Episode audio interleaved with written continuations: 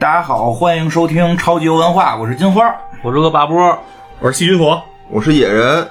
本来上一期做的这个《江南百景图》，觉得讲一期就够了，因为里边这个历史人物挺多的，都讲就可能光讲这个了，嗯对吧？然后就是说讲讲江南四大才子是哪五个人，对吧？就就就行了。对，哎，结果节目还没上呢，我看就有新闻，就是又有一个热议，都上了热搜了，就聊到说游戏里边出现了一个改名事件，嗯有几个这个重要的角色给改了名了啊。这个一个是这个。魏忠贤改成了叫魏九天，好像是啊。嗯然后这个还有一个这个秦桧儿改成了这个秦归南，秦归南、秦南归啊，忘了。秦南归吧秦？南归可能是啊。然后还有这个汪直改成了汪武峰，人都热搜，我们蹭个热点聊聊这事儿呗。然后这回算热点了吗？这这算都上热搜了，但是我估计咱们节目上的时候已经下了已经下了，已经下了，已经下了。但确实是这个播客可能有这个制作周期的问题，这个咱就赶一个冷热点啊。这改名儿怎么样？有意思吗？我是特别讨厌改名儿，其实莫名其妙，感觉嗯，啊，因为你看好多影视剧就就喜欢改名儿啊比，如呢？比如你看《长安十二时辰》嘛，啊。就是他不是就改了嘛，是吧？李林甫叫那个林九郎嘛，哎，对对吧？对对对，杨玉环叫杨太真。啊，当然了，那影视剧呢，它可能我猜，就比如说过审，因为有限古令以后，就是都大家都比较谨慎嘛，是他有时候怕你搞这个，就是你瞎编 瞎编，对啊对，怕你细说啊胡说对对对，所以要怎么说来着？改编不是瞎编改编不是乱编，细说不是胡说。所以影视剧的这个我还能勉强理解，说到游戏这儿了，也搞得这么以前也有，以前也有过，那个荆轲不给改了吗？啊？现在不叫阿轲吗？啊，阿轲现在那个我一直以为是《鹿鼎记》呢。开始我也以为是《鹿鼎记》呢，但后来说是由于是这个荆轲，但是给做成女性了，性为这他性感了为什么呀？他为什么给做成女的？他做成男的不这？是这个实际是二次元一个文化，就二次元有大量的就是性反角色，就哦就是这个，比如《一骑当千》里边。大部分都性反转，你不是对吧？哦关羽、云长那凶，我跟你说，对我我们那会儿做生意的时候，看人都供着关羽，我就去买了一个关羽、云长，哦后来我们就赔了，就还是得供关二爷，不能关那个 关二娘是吧？不能供那个关羽云长。不过那雕像很好看，我准备去日本旅游时候再买一个大的。所以，对对，所以他这个就是这个情况还挺常出现的。但是这回这个，你哎，你们了解为什么了吗？你给讲讲，你给讲讲讲我们是啊就听了一听听了一下是吧没太明白怎么回事。说核心吧，好像是反正有人说这事儿吧有点别扭，为什么呢？说你怎么能让这个孩子们老玩这几个大坏蛋呢？嗯你怎么能让孩子老用这个魏忠贤，对吧？这个汪直、秦桧，对吧？嗯这个创作作者呢，其实从画面上一看呢，也能看出来他懂，因为那秦桧那个画像那个立绘还捧着一个跪着的自己，对，就像就像桃园结义拜 拜关关羽拜自己，啊这一看他知道是干嘛的，而且他那个技能什么的，就就是也都是好像是什么贪污腐败，都是这种技能、啊，都是这种割地啊什么的，都是这种技能。所以不是说这个创作者就是随便套了个名，他确实知道这些人是干嘛的。但是呢，给用上之后呢，就是说怕这个孩子们这个。老用啊，就慢慢你这个脑子可能就怕你们这个就哦爱、就喜欢上这个了，就老觉得这是好人了。啊哦，我觉得贪污什么好用是吧？学习是不是有对对这这种担心啊？他有有这种担心吧？我哎，你说这会不会是游戏方自己做的来炒作的呀？不会吧？我觉得真有这么大能量的家长吗？就是家长不都是自己这这这你这个可这个这个这个话题我们不这个真有讨论讨论啊真有。这个有这个还是有。说为什么这十几年啊，就是电视上的日本动画片越来越少了？你别瞎说了啊！说 大山里的这个通电视了都，啊，反正不是头发颜色什么的也都会成问题吗？怕染发嘛？怕这个哦是吗呃，有有有有，一会儿这个闭了麦，我跟你说，哦那个好这个这怎么搞得好像十八禁了？这小心点儿，反正、嗯这事儿是有，但是就是说你这个改名这事儿，我觉得改的，嗯、你你们觉得呢？你们先说说。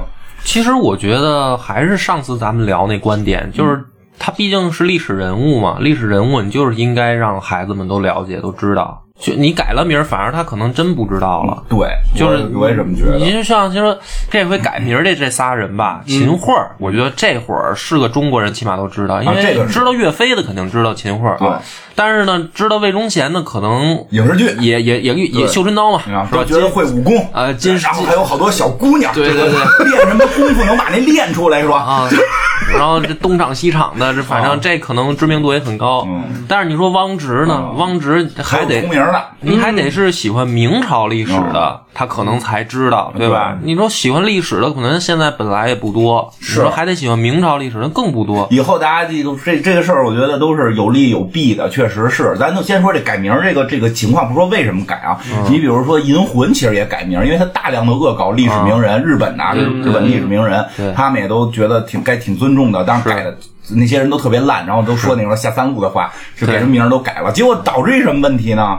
其实作品挺好的，就是我到现在我日常我脑子里边我是分不清楚哪个是他们真名，哪个是啊银魂里的名儿。对不上号，对对对，就是你你说这人，你知道是这个人，但是这名字经常说错，对经常说错，就是你经常容易会误把混淆。哎，误把那个里，因为名字特别像，误把这里边的这个漫画的角色给说成这个正式的角色，很尴尬，就是说的很尴尬，所以这个改名确实会这方面有点问题吧？我觉得这个就最好历史人物叫什么就还是叫什么。嗯，其实流传到现在吧，咱们本身好多古人的名字啊，就也是被改的，不知道真也不是真名了真名了。啊对，有吗？不是，我前两天那个做视频的时候还讲了一个，就是比如柳下惠，大家都知道，坐怀不乱嘛，啊，对吧？柳下惠这个小时候都以为这是编的呢，啊，不是，大家都以为这人叫柳下惠啊，不是，其实这人叫斩获。啊，就是你看，就是说他编来编去吧，就给他编名字名字都不记得了，对吧？就所以说这种事儿，包括你看上次咱们讲四大才子也是嗯，就是流传下来的都不是人家真名儿，是吧？四大才子五个人吧，啊，人人本来叫唐寅，然后叫唐伯虎了。当然，这个呢，你说影响大吗？其实也不大。但是我总觉得说，人家本身叫什么就叫什么呗。而且你说这个有点儿。就是怕小孩儿喜欢上这些人，我觉得这有点太防微杜渐。嗯，啊我觉得是这样啊，他稍微的这个游戏，我我后来又好好看了看，就是确实稍微有点问题。我一直玩呢，咱们上哎，回说那那你有你有那个 V 九天了吗？我没有，我没抽着。那你有了，你就会一直使它，是吗就是他那特技厉害是吗他那技能好像叫腐败还是叫贪污啊？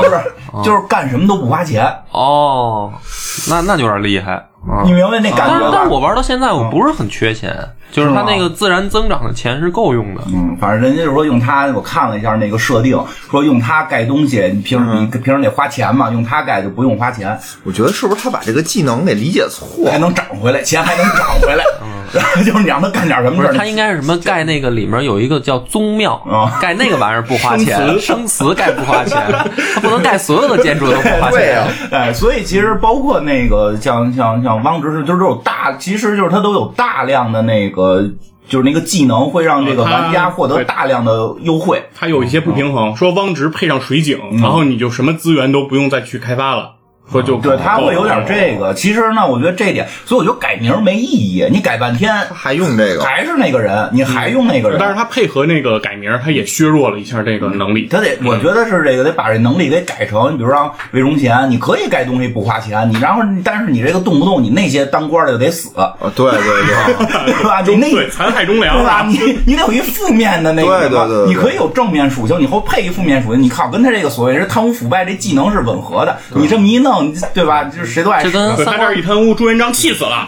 这跟《三国志》不也是吗？《三国志》我当时特爱使吕布有一阵儿啊但是使吕布的武将的忠诚度就下的特别快，对对对然后人就老走老跑。对，其实我觉得它不是一个改名的问题，它是一个游戏设计，就是因为我觉得刚开始做这种中国传统文人这种或者传统历史人物的这种作品，还需要再推敲，就是改名反而是把这事儿简单化了，对反而把这事儿简单化了。愣简单粗你看，你看《三国十四》现在做的特别神，就每个人那个角色已经不光是有技能了，还有性格。像类似于张飞这种人，特别能打，但是你放出去他不回来，是什么意思？就是他他没有撤退键，他的撤退键是屏蔽的。啊，是吗？叫什么莽什么鲁莽还是莽撞？那就是你只要打他出去必须得把虫攻下来，要不然人不走。就是你命令撤退没有那个按钮，那个按钮直接是灰的。对，其实这个我觉得是游戏设定上还需要再多琢磨琢磨。但是我还是觉，就是我觉得应该这么改，但是你愣把名改了呢，对对对反正就既不解决问题。反而又觉得大家该喜欢他喜欢他，还不知道他是谁，还是不知道他是谁，没错对吧？所以需要，我觉得需要我们节目给大家讲讲都，所以都是讲讲历史故事了，都都是谁啊？跟他这个为什么？你刚才说那个徐文博说这帮直那个技能能干嘛？掠夺，然后他是说配合上什么水井，然后都都能就能有三十份任意资源，就是说随机资源就出来。就是为什么他这技能是这个？其实也也都这个有原因，包括后来为什么改名叫。汪汪峰啊，都有原因。我觉得可能我们这节目也不适合孩子听，但是我真的得说一下，这个我其实自己会觉得，呃，会对孩子有一定影响，但是需要的是家长的引导等等。但是好多人就说说小学学完了还不知道这些人吗？这真不知道，因为小学没有历史课。对，肯定是这个是真的，因为好多人可能没孩子，我我们家孩子刚要上初一了，小学是没有历史课的，他是真不知道这些人是谁。你想，咱们忘了我小学有没有历史。咱们历史课是初一，好像是小学叫有一门叫社会，就是把地理、历史什么的揉到一块儿不，会正经的去教这对，个但讲的很大历史，讲的很很笼统对对对，很笼统，就大概说说这个我国的一个基本的情况。他们不会教朝代都没有，朝代歌他也朝不会，呃背朝代歌，呃呃是吗最多背到那个夏商与西周这个玩意儿背完了就完事儿。他们都没背，所以就确实孩子可能是不了解。我觉得家长听了我们节目，可以给孩子讲讲，对哎你玩这游戏，这人是谁，对吧？给你讲讲。对，其实别说孩子，我觉得可能现在好多家长都不知道，嗯就是说他们到底出什么事儿，嗯就哪怕说秦桧儿，秦桧儿跟这个嗯到底岳飞的案子，对啊，到底是怎么回事？可能好多人还是说不清楚。你看最后有没有机会讲他们？因为确实秦桧儿这个相对会咱们今天就按照这个知名度的倒着的倒着吧，倒着的最不出名的先讲，汪五峰啊，为什么跟先先讲讲王直是吧嗯？？对，反正我我然后我。金军我讲讲你哦哦，对对对，我在新闻我讲吧，我大家都知道我是以这个啰嗦著称。啊，我我来啰嗦啰嗦。嗯，对，这刚才院长其实都提了，汪直首先说第一个知识点，嗯，有名一代著名的汪直一共有两个，按时间顺序说，头一个汪直他是一个大太监，嗯，主要的功绩就是创建了西厂，啊是第一任？第一任西厂厂长。厂 长，对，然后呢，也是这个御马监的掌印太监，权力非常的滔天啊。嗯，然后第二个呢，就是这个海盗王直哦呃主要经营的项目就是非法武装走私。啊，实际是就是这回游戏里边这个出事儿的这个王直，对对对。啊，然后呢，这两个人其实还真是说，在准备这期节目之前，我自己对这两个人做功课了。嗯啊呃，我之前啊对这两个的认知，我是合二为一的。啊 我的理解是，因为有一太监个过去有一个汪直，对，先是做了御马监掌印太监，啊设立西厂，然后功成身退，然后又去海外开始当海盗。啊，那那我明白，那他肯定师傅是郑和呗。对对，我我就是这么合理化的。说为什么太监就能当海盗？因为他的航海技术传自于郑和啊。我说这还给合理了解释通了。对，自自自己自洽的自己给自己把这事儿给理顺了。实际不是这么回对，事实际上这就是俩人，哦而且这个汪直在这游戏里不是改名叫汪五峰了，啊这个也是有由来的。嗯他本身有一个号，字号五峰船主哦啊，这个名儿它其实是这么来的。海盗都有字号。对，其实有时候历史人物这个名字呀，本身这个汪直他也不一定叫汪直。关于明朝的这个历史书上，只有《明史》嗯上管他叫汪直，在其他的这个史书上会把它叫王直。嗯，对，但是呢，这个汪直流传的是最广的，对，所以我们现在就还是叫他汪直。今天主要讲海盗汪直哈，嗯，但是对，其实你讲到这儿，我先打一个岔，就是说，比如说他讲到这儿，你们想起这个人，比如说野人，你你觉得他是一什么身份啊？不是说了吗？海盗，海盗。我给你，我再给你解，对对对我给你，比如我给你给你几个选项啊，第一个他是倭寇，嗯，倭寇、第二个他是海盗，海盗，然后第三个他是汉奸。我觉得就是海盗嘛，就是海盗。对对，就在海上烧杀抢掠。嗯嗯，OK，那你就听徐君佛讲，他这个他这个标签其实打的不对，就是大家脑子里有一个印象的汪直，其实是是一个错误印对象，。就是说，其实那个恶霸波的意思呢，是说很多人为什么恨汪直，啊。或者说说这次为什么要给汪直一定要改名就是因为汪直被打成了汉奸的这个烙印。嗯。很多人就说这个倭寇之乱就是这个汪直啊，是这日本人带路党，嗯。来席卷咱们这个中国沿海。啊，那这个大家都不知道，啊。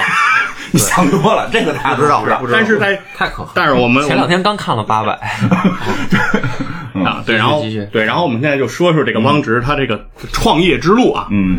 这个汪直是一个非常聪明的人，但是他这个聪明跟这个考学四书五经无关，他是一个生意头脑非常好的人。年轻的时候开始做生意，人家这个做生意的起点特别高，直接就做这个国际贸易。我天，他跟这个徐为学两个人一起在这从这广东把咱们中国的这些特产，丝绸啊、瓷器啊、茶叶囤到东南亚，主要呢卖给当时在那儿殖民的葡萄牙人。哦，啊，然后呢，他们通过这个积攒了他们的第一桶金，啊，发家致富了。发家致富之后呢，汪直并没有停下自己继续前进的脚步，嗯，对，小目标完成了，但并不满足。然后他又开始 拓展自己的业务，哦就拓展到哪儿了呢？拓展到了日本。啊，对，因为日本这个地方除了火山和地震，它就不盛产什么东西，嗯所以咱们的东西到了那儿，往往能卖出一个高的价钱。另外还有一个事儿，为什么他瞄准了日本呢？是因为当他把土特产卖给葡萄牙人的时候，葡萄牙人这个钱有的时候不够付。没钱，对葡萄牙太穷了，对对，那葡萄牙但是有什么呢？有什么呀？有火枪，嗯对，有军火。葡萄牙人呢就说这我没钱了，对我给你枪吧。然后王直当时就做出了一个老大不愿意的这个表情，说这个枪我也没用啊，你还是得给钱。然后葡萄牙人坏，啊，然后葡萄牙人说确实没钱，要不把我这枪本身，比如说值多少钱，现在打折五折，你要不乐意三折也行，反正就是以很低的这个钱对钱给了汪直。汪直拿到这个军火之后呢，到了日本，哎，他发现日本当时是什么时期呢？还是这个战国时期，就各地大明这个军阀混战的一个阶段。那火枪到了日本就非常受欢迎，这各地大明就非常想升级自己的武武装嘛，就需要这些这这些装备，所以他们就用很高的价格又从汪直手里买这个火枪。哎，这一来一回，中间这个差价就赚翻了。对，然后呢，当时刚才葛老不是说了，这个汪直很多人会认为他是这个呃汉奸，说是带着这个日本人在席卷中国，哦但实际上汪直他还真就不是汉奸，为什么呢？汉奸你得是给人家打工，哦，但是汪直绝对是日本人的老板。对，汪直在日本他牛逼到什么程度呢？啊，就是汪直能控制着当时自己的军队过万人，我的天哪！而且他日本大明的这些火器基本上都由汪直独家提供，除了汪直，他们就拿不到火枪。那所以说没有一个日本大明敢动汪直。哦汪直嚣张到了什么地步呢？他在日本九州岛建立了一个自己的政权啊，因为这里面有四五千中国的移民在这个日本。于是他这个政权还叫大宋啊，这支宋，对，这是一支靠武装组建的大宋，对，铁血大宋。啊，想去殖民日本，他是国中之哎，国，对，但这个事儿呢，他呢在人家的领土上哦建立了一个国家，也没给人家报备，这是一个极度的侮辱了这个日本主权的行为。但是日本当局没有一个人敢自辟的，啊，就是默许了他这个行为，就是因为汪直他太厉害了。啊，所以说汪直为什么能这么嚣张，就是因为他有非常强的这个实力，他有军队，他有枪，对，所以他就特别的横。但是汪直呢，他在这个走私的过程中，他也发现，就是因为他在军火走私的时候，有的时候会被海盗劫，那所以呢，他就发现说，老子是玩军火的，你敢劫我是吧？那你们真是不想混了，那干脆我也顺便干个海盗，哎，我也劫一劫。海盗是个副业，对还有海盗不开眼劫他，对，那为什么汪直的海盗里面日本人比较多呢？其实也不光有日本人，其实像什么西班牙人、葡萄牙人也都有，都给他打工啊对，都是给他打工的。但是他爱用日本人，因为日本人不怕死，一根筋。比较好控制，所以他就爱用这日本人，所以他的这个里面日本人比较多。也是没有撤退键是吧？对 对，都没有撤退对键，，那汪直发展到这么强大，那就肯定影响了这个中国的这个海防嘛，肯定是大明是要对他有一些政策，想要等于等于他成了一个这个大海盗头子，已经威胁到这个不光是在日本建国了，也威胁到这个中国这个当时是大明了。对，嗯，对，因为首先明朝的海禁就是非常严格的，叫片板不得入海。它他的这个行为其实就是非法走私了，嗯，非法了。对这个事儿已经非常严重，而且并且他也有这种那个袭击这个沿海的一些一些商船啊，明朝的这些商船，他就干海盗了，肯定就是开始欺负老百姓了呗。是他也有这种膨胀了。他有这种行为，这个其实就是怎么说呢，抹黑他的地方。你先让他讲完吧，就这个讲完你再说。对，存在争议的。嗯。嗯嗯，然后所以说呢，当时他就遇到了敌人，啊。他的对手是谁呢？就是这个叫直浙总督胡宗宪，嗯。啊，不是吴宗宪，是胡宗宪。胡宗宪。对，胡宗宪手下有两大臂助啊，一文一武，武的叫于大猷，嗯。啊，这个剑客我们先扔着，一会儿再说。然后他有一个文的一个谋士叫徐渭。徐渭这个人就非常的厉害啊，在在这个明朝公认的才子中，其实没有唐伯虎他们那几个，嗯。啊，是这个呃谢晋、呃杨慎和这个徐渭。谢晋呢是《永乐大典》的总编辑，那肯定牛逼。杨慎是写那个《临江仙》《三国演义》的开篇“滚滚长江东逝水”的作者，并且也是状元，非常的厉害。然后这个徐渭就更厉害了，徐渭参加这个科举，参加乡试，考了三回，嗯，都没考上。啊，这个乡试这个认定一下，它是这个省一级的考试，考上了他就是举人嘛。咱们上一集就讲了，他就没考上，所以说这个明朝的科举，这个确实也是值得诟病啊。厉害在哪儿呢？没听出来对，啊。但是他厉害在哪儿呢？咱们咱可以一点厉点害的都是没考上的。对，他为什么能成为这个公认的才子呢？嗯，在这个很多年以后，有一个叫郑板桥的人，嗯，看到了徐渭画的画，嗯，说了这么一句话，说愿为青藤门下走狗。青藤 就是徐渭给自己起的这个绰号，嗯。所以说明他这个画是画的非常好的，嗯，但是徐渭自己给自己的定位，我是书第一，诗第二，文第三，画最次。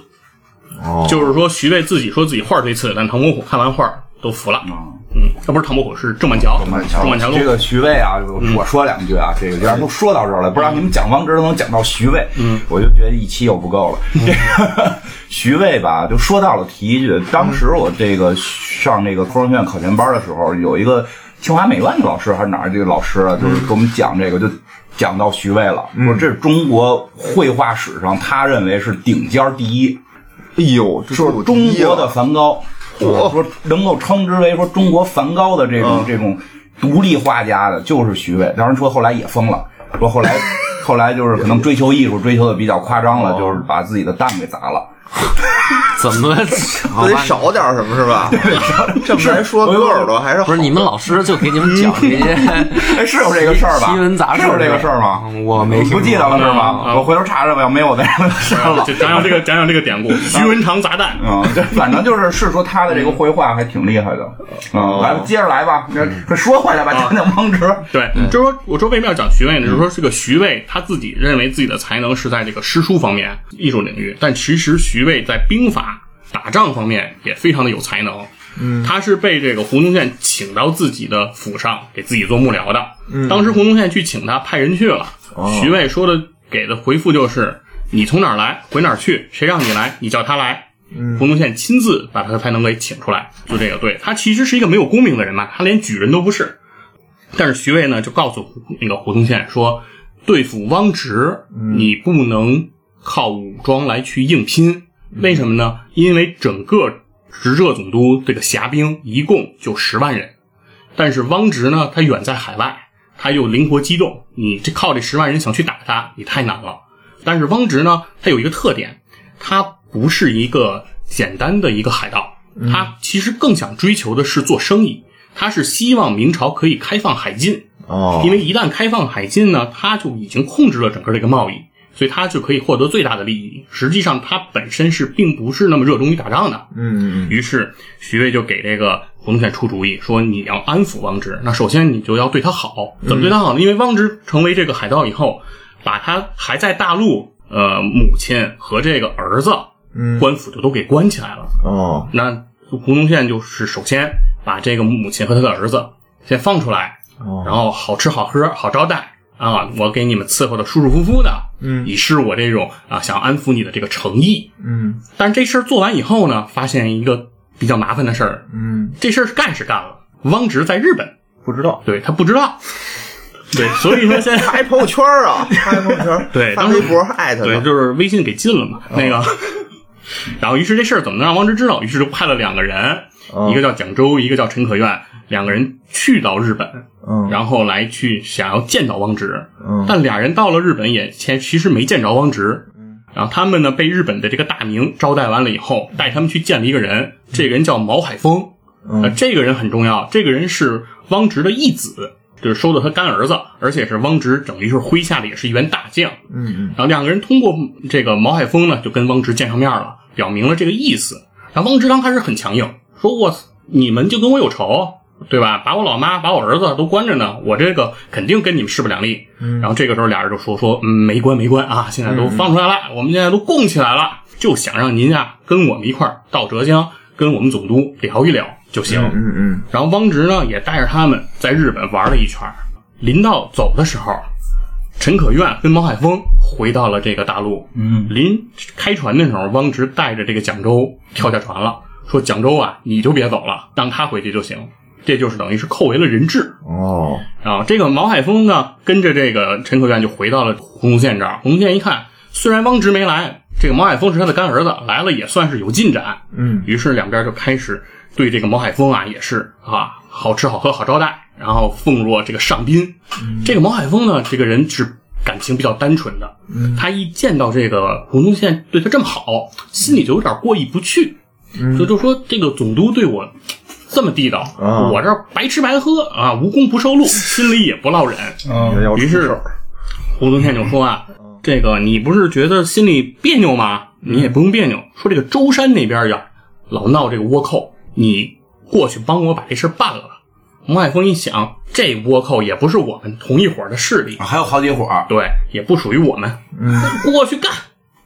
于是前任倭寇将领毛海峰摇身一变，变成抗倭大将。啊，哦，过去就把舟山这这这这这事儿给办了。然后办完以后呢，他就跟这个胡宗宪说：“那个我呢也该回去了，我这个老不回去，呃，我也觉得自己的这个安全也是没有保障。”但是洪洪宗宪就允许他回到了汪直的身边啊。然后在这个过程中呢，因为除了汪直在做非法的武装走私，其实还有一些别的势力，比如说这个当时跟他一起创业的这个徐伟友的这个侄子、叫徐海，也是一个非常大的倭寇。但我们今天就不讲这个啊徐渭和这个胡宗宪是怎么平这个徐海的，这段其实也非常的精彩，我们就光说这个汪直。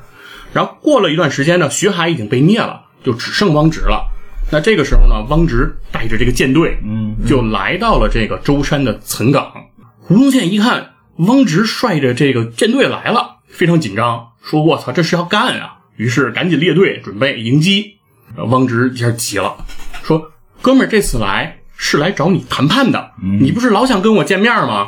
我这回就是想来跟你谈判的，你还这么对我，你这样很没有面子。因为我现在这个船上不光有我，还有俩日本大名呢。嗯，我是跟他们说要谈判了，要面两对两国以后这个贸易各方面的，对吧？谈判条件，对大家都有好处的事儿，我才来的，不是那个来打仗来了。但是你要是这么弄，弄的就有点过分了。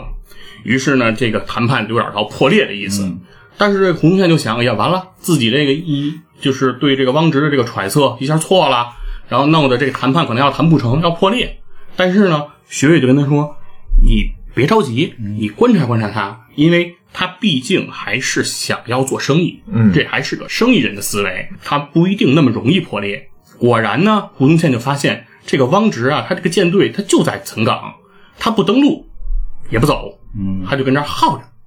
然后胡宗宪想，那他肯定是还是想谈，只不过他现在对这个我们这边不信任，那怎么能让他信任呢？于是就出了一个主意，写了一封信给这个毛海峰，说呀，汪直不是不愿意上来吗？你爹不愿意上来，你能不能上来？啊，咱们谈一谈。然后呢，这个毛海峰就请示汪直，哎，说我可不可以上去？然后说这儿有一封信，而且呢，他还递给了这个汪直一封信，是这个胡宗宪让这个汪直的亲儿子，就是浙江供着的这位，嗯给汪直写了一封信，说是这个呃希望你能来谈判，这样的话，那个对于我的这个未来也会更好。于是汪直呢就让这个毛海峰带了一封回信，说你就去吧。嗯毛海峰就来了。来了，这封回信是怎么写的呢？汪直写的是说啊，儿啊，你别犯傻逼，你爹不上岸，你是安全的。嗯你爹要是真上了岸，你就不一定怎么着了。然后呢，胡宗宪当时呢也非常的生气，但是也是强压怒火，嗯，于是招待这个毛海峰继续还是那一套啊，吃喝玩儿，然后啊会馆，搞这么一套。毛海峰呢也不知道这个胡宗宪肚子里卖卖的什么药，然后呢喝醉了以后，胡宗宪说啊，毛海峰，我跟你关系太好了，我拿你就当亲兄弟，走走走，今儿晚上你哪儿也别去，你也别住这宾馆了，你跟我家走啊，到我总督府里睡去。嗯，然后他就把这个毛海峰拉到他总督府里，跟他要同榻而眠什么意思？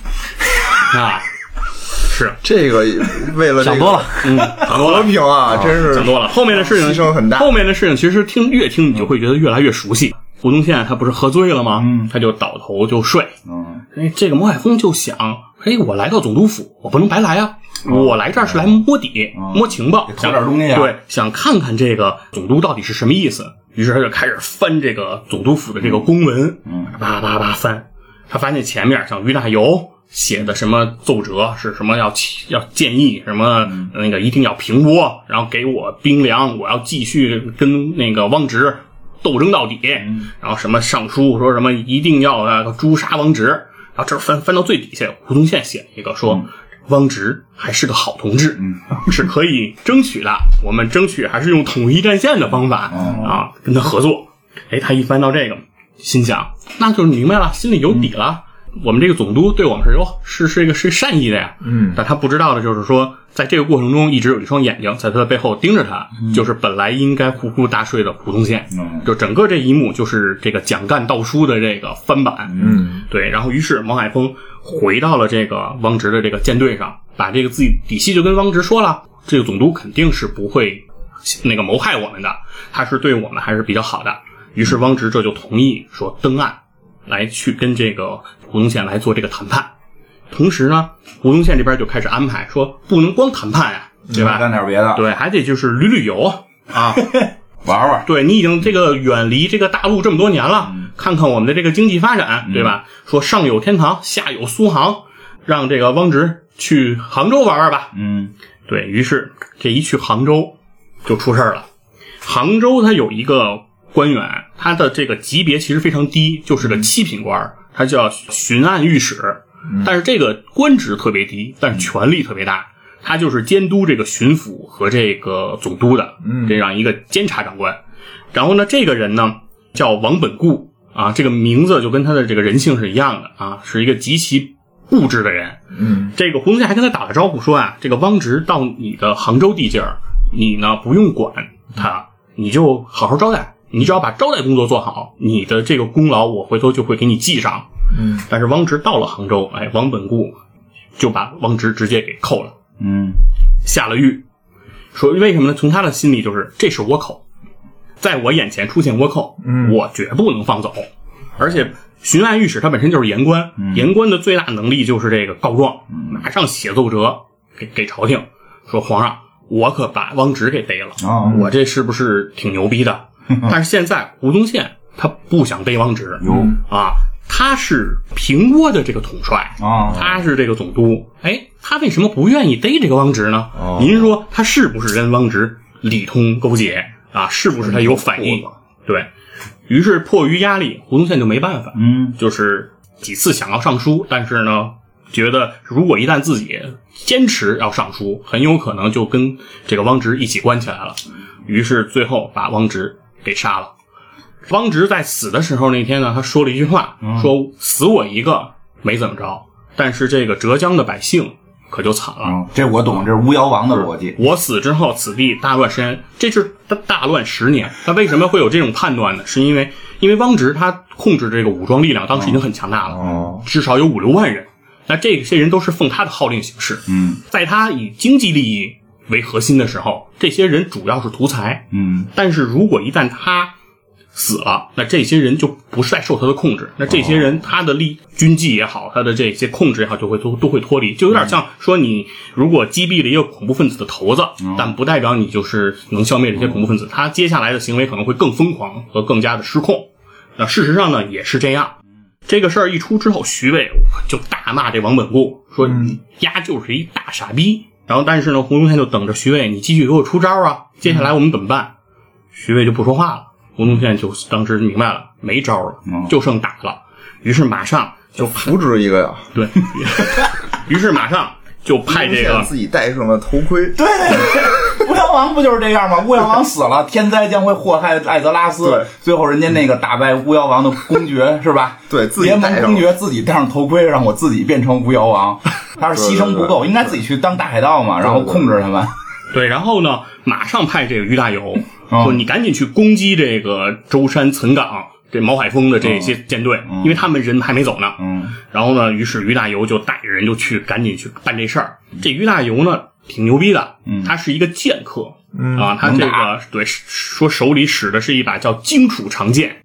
啊，当年说年轻的时候，说这哥们儿自己说，说这个听说这个登封少林寺特别的牛逼，武武力很强，于是一个人跑到少林寺，你说这我懂，这我懂，有这有，现在也有，对吧？说就你们这不行，你们这个僧那僧的，他们比比到底谁能干？我这正经打出来的。说那个跑到到少林寺说啊叫号去了，然后少林寺这帮和尚也没惯着他啊打了吗？就是在他面前展示了一下自己的七十二绝技什么闪电五鞭，啊。然后呢，试了一下，于大猷看完以后说呀、嗯。不行，你们太次，你们已经把你们祖上的绝学全忘了、哎。啊，真不行。这这然后那个这段也熟，然后那个和尚说呀 啊，愿闻指教。啊，于大猷说呀，跟你们打不了，嗯。你们再练几年吧。啊。打没打打行没打呀到对啊。底行不行啊？打没打没说。行，变大啊流大但是但是如果和尚对吧，那么多人能说出愿闻指教，啊。那说明这于大猷肯定还是有两把刷还是有厉害的。对对对，嗯。人家客气，对他去打这个毛海峰，从春天开始打，打到了夏天，然后又打到了秋天，眼看就要他妈过年了，嗯，嗯。这毛海峰他都没他都没给没没给打下来，嗯，这么厉害啊？对，然后这个时候嘉靖皇帝急了，嗯。说这个于大猷，你要是这事儿还办不了，你就甭干了，你就去少林寺吧。自总兵以下，我全都给你们家撤了。嗯然后这于大猷就急了，说怎么办啊？说这个时候有一个他手下的这个参将出来说，我愿意帮您分忧，你把这仗交给我，我去打。嗯然后于大猷说，那你行吗？嗯然后这参将说啊，我竭尽所能啊，我觉得我理应能够打胜。交给这参将以后，于大猷发现这个这个参将他的这个发兵的次数下降了，而且只是经常派小股部队去骚扰，并不真正的去跟他在开战了。嗯，哎，然后呢，于大猷就着急啊，因为嘉靖皇帝的这个圣旨下来了，有死命说令了是这个已经把他撤了，啊已经都撤了，说撤职，但是呢，戴罪立功，就是没职了，但这活儿你还接着干。如果你干好了，还有的话说；如果干不好，哎，脑袋就该搬家了，就这着急啊。嗯就就在这个过程中，这个副将把这事儿给办完了，嗯把这个呃毛海峰部终于给歼灭了。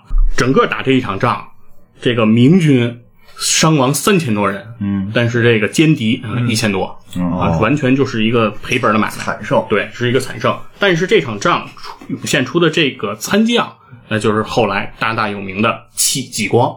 哦，整个这个汪直这个故事，其实就是从汪直创业到最后戚继光出世啊。我这部分就差不多了。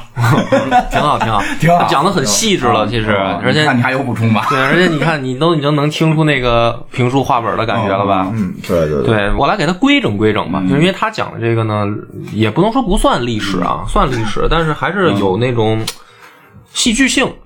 但是实际上，这个规整一下到历史就很简单了。嗯、第一个呢，就是我说着我刚才那个他讲的时候，我打断，就是你听得出来，汪直这个人他其实不是海盗，啊他其实是一商人，他是一海商，而且他只不过呢，就是说你要说他真犯法犯哪儿，他其实就是在走私这个问题上。很严重啊。，对，而海盗这个事儿，对于汪直来说，不是他最最重要，或者甚海海盗是甚至对，甚至他干没干海盗的事儿，这都不一定。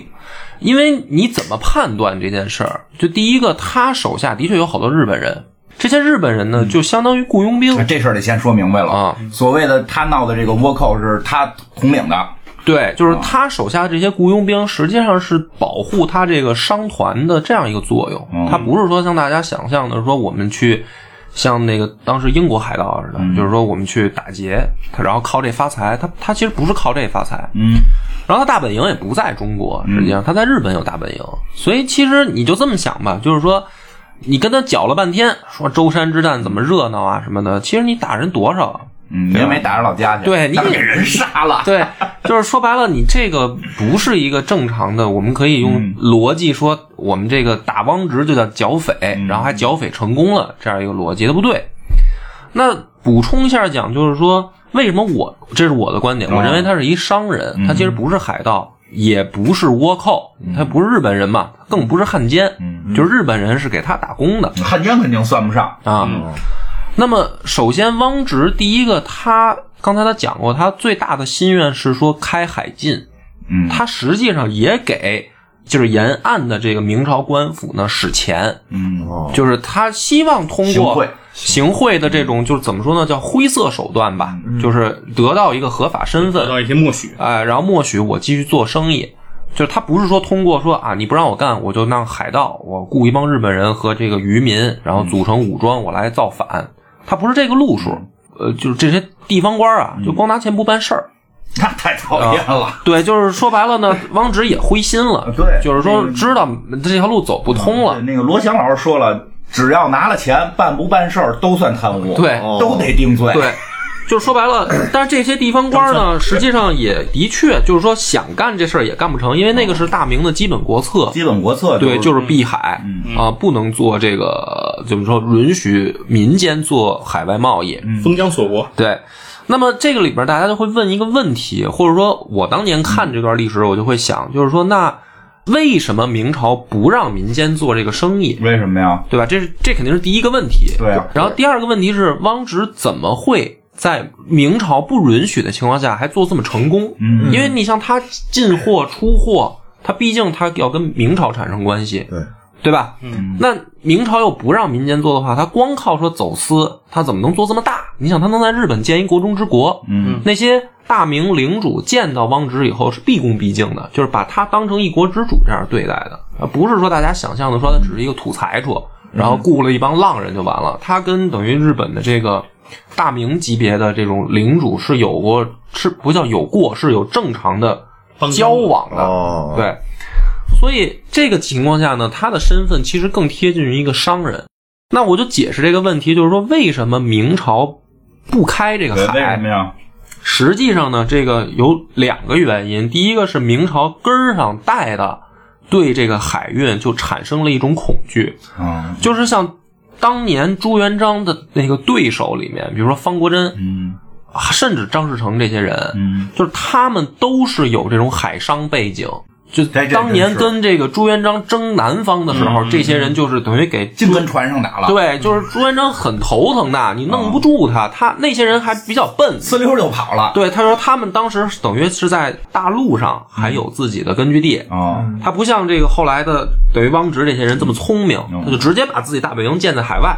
所以呢，朱元璋当时就很恐怖，就是说，万一这些人，而且的确是什么呢？大明建立以后，这些人的余党还在海外活动，嗯所以朱元璋就很恐惧这个事儿。那么第一个就是说，从老朱这儿开始，他就是说我不能允许民间有这种私人贸易做大变成武装的可能性。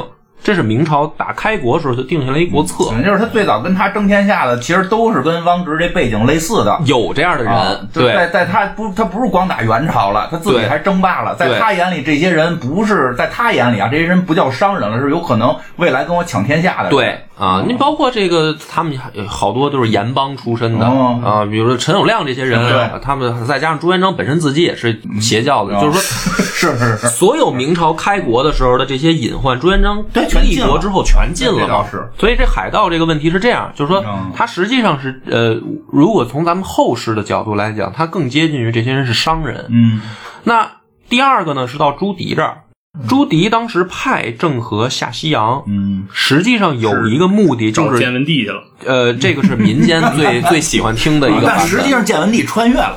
啊，对，建文帝穿到现在谈恋爱来了。对对对，实际上，那个郑和呢，还有一个目的就是肃清沿海的这些海商，哦，因为咱们都知道说郑和的船队在海外是打过仗的。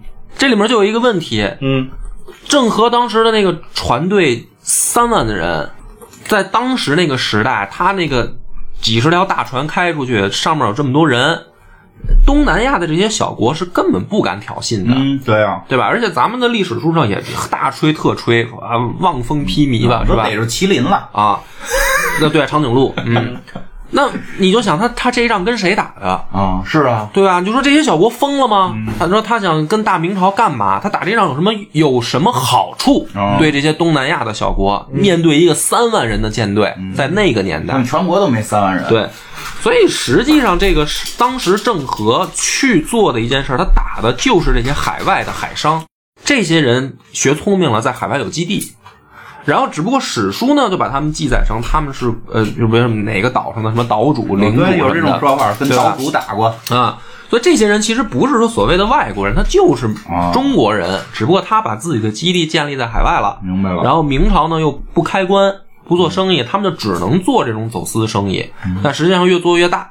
所以朱棣呢派郑和下西洋，其中有一个目的，沿途就把这些海盗都说是海盗，实际就是把这些海商都剿了。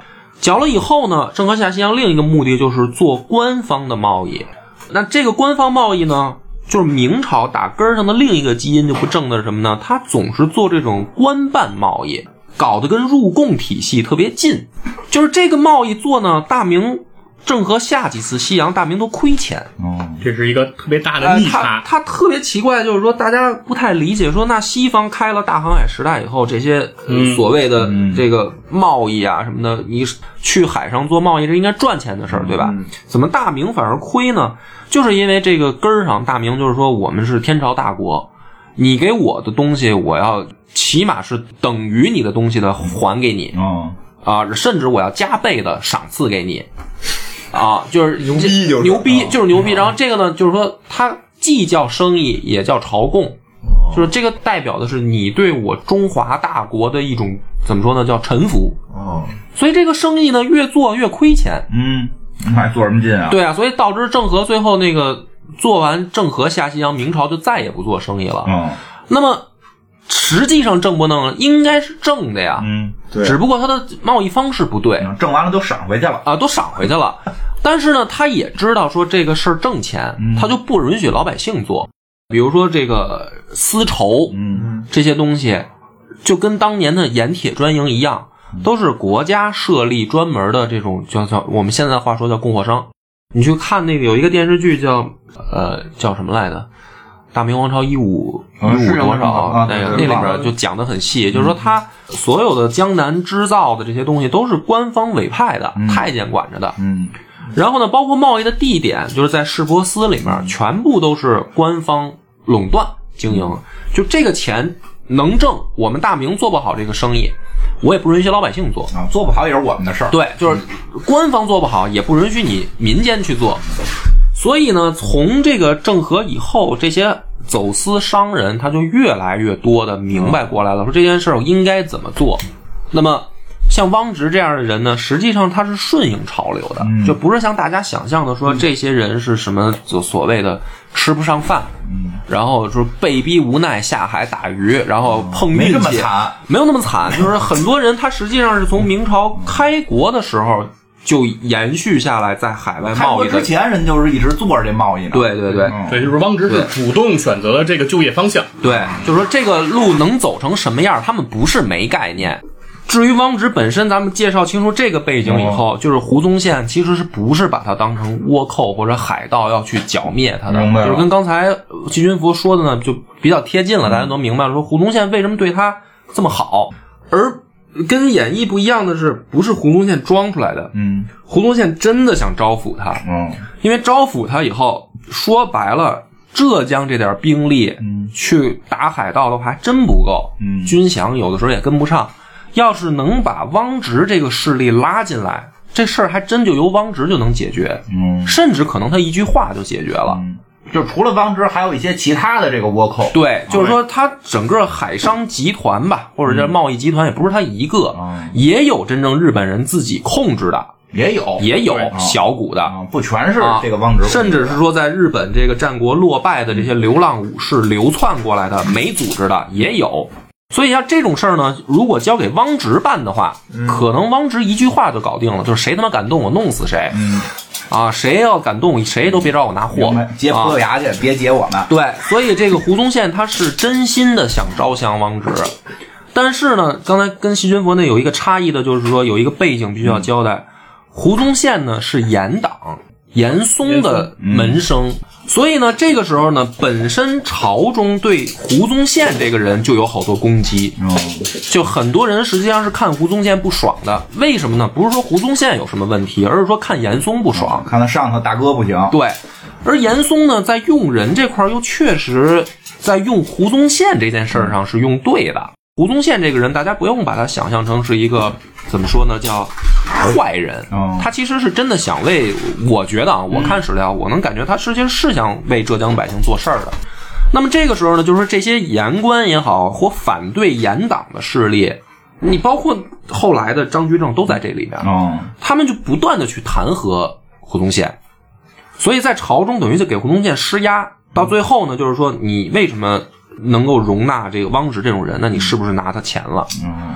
那么胡宗宪这个时候他不是面临着说皇帝对我的压力如何，而是说这件事我要证明自己，他就等于舍弃汪直。嗯，他是这样一个思路，就是说，那我要证明给所有人看，我没拿钱，嗯，所以实际上这件事儿，如果从道理上来讲，汪直死的很冤，他不是像这种说咱们民间故事里说啊，我还很狡猾的说我不上岸什么的。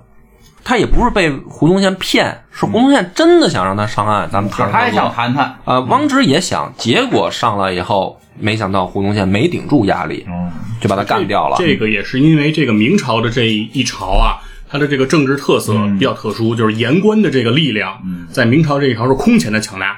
所以有一种说法，就叫明朝不是亡于这个这叫李自成，而是亡于这个言官体制说。话的，对亡于博客，因为你只要想干 任平谈误何，国嘛，对吧谈误国你，只要想干任何的正事儿，就是说你都可以攻击你，就因为人其实你是没有一个完美的人嘛。想说那我怎么都能说，那对对吧对，所以汪直这个事儿，咱们看讲到这儿呢，就讲清楚了一个什么呢？就是说明朝为什么闭关锁国。嗯但是汪直死的特别冤，就是什么呢？他死了以后，没过几年就隆庆开海了，嗯就这个事儿是一趋势，根本就挡不住。嗯你不交给民间是不可能的。所以就隆庆开海以后，那这个事儿其实汪直他要能再多活几年，我觉得他身份可能历史上就不是上海盗了对了，啊。那他赶上了那会儿他反抗朝廷了，对，啊，即使是说的历史的大趋势是这样，或者就等于跟大哥也没跟对人，嗯对吧？就因为那会儿说白了，严嵩是已经在走下坡路了，他就靠胡宗宪这一个怎么说救命稻草，在朝中他能撑住。呃，实际上导言的势力已经很丰满了，像这个徐阶、张居正这些人已经跟太子都起来了、啊，而且嘉靖炼丹，最后炼的自己吃的重金属也、也有点儿就是身体盯不住了。吃重金，大家都明白这个事儿，他他就点儿不正嘛，等于踩错点儿了，嗯，在这么个节骨眼儿上就死了，对，这个人好像很复杂，没法盖棺定论，嗯。对吧？而且从民间的很多传说，确实是让人这个不好一下理解这个人的这个前因后果。对，所以他就是从民间的角度呢，老百姓他总得有一个仇恨对象，你就是说，呃，你就说剿倭寇、剿匪这件事正不正义？那肯定是正义的。那对呀那你剿谁？你你总得有一个这个目标，你不能说剿的是他妈丰臣秀吉啊，嗯这人家 对吧？后来剿，后来也讲，后来对，在朝鲜把这事儿办了，但是你东南沿海你怎么办？嗯倭寇头子是谁？嗯，哦你得有个最大的，对你得找一最大的，那就是王直。但他其实根本就不是，他其实不是不是海盗，他也不是倭寇，嗯，所以这个呢就比较比较黑暗，嗯，这但是你看他这个，咱们刚才得出来一结论，说言官挺操蛋的，对吧？嗯，你要这么你在汪直这件事儿里面呢，你就你其实就能感觉到言官操蛋，嗯，但是它发生在嘉靖年间，对吧？嗯到天启年间呢，就是魏忠贤不就出来了吗？就是后一个后一个被改名的魏忠贤，魏忠贤就是他妈疯狂干言官，然后对，这个案就不不翻了，你知道吧？就没法翻了。不是这个案是你是可以这么翻，嗯，还这也不不翻不翻也就是说不用翻，啊，不是，就是说阉党固然可恶，但东林党也不是什么好鸟。呃不不，你你你这个，咱们要不分成两期吧？还啊，是这够一期了。这够一期了我真没？想到，我们做节目的那天你也没想到会为了魏忠贤单独做一期。你不是姓魏吗？对，对啊，听说那听说值得做一期啊听说进这个进宫之前，这个还挺大岁数进的宫是吧？咱们这样，咱们还是单做一期吧。那单做一期吧我觉得魏忠贤呢也能再讲一期，行吧好吧？那正好嗯那咱们再来一期啊，下下期再见见。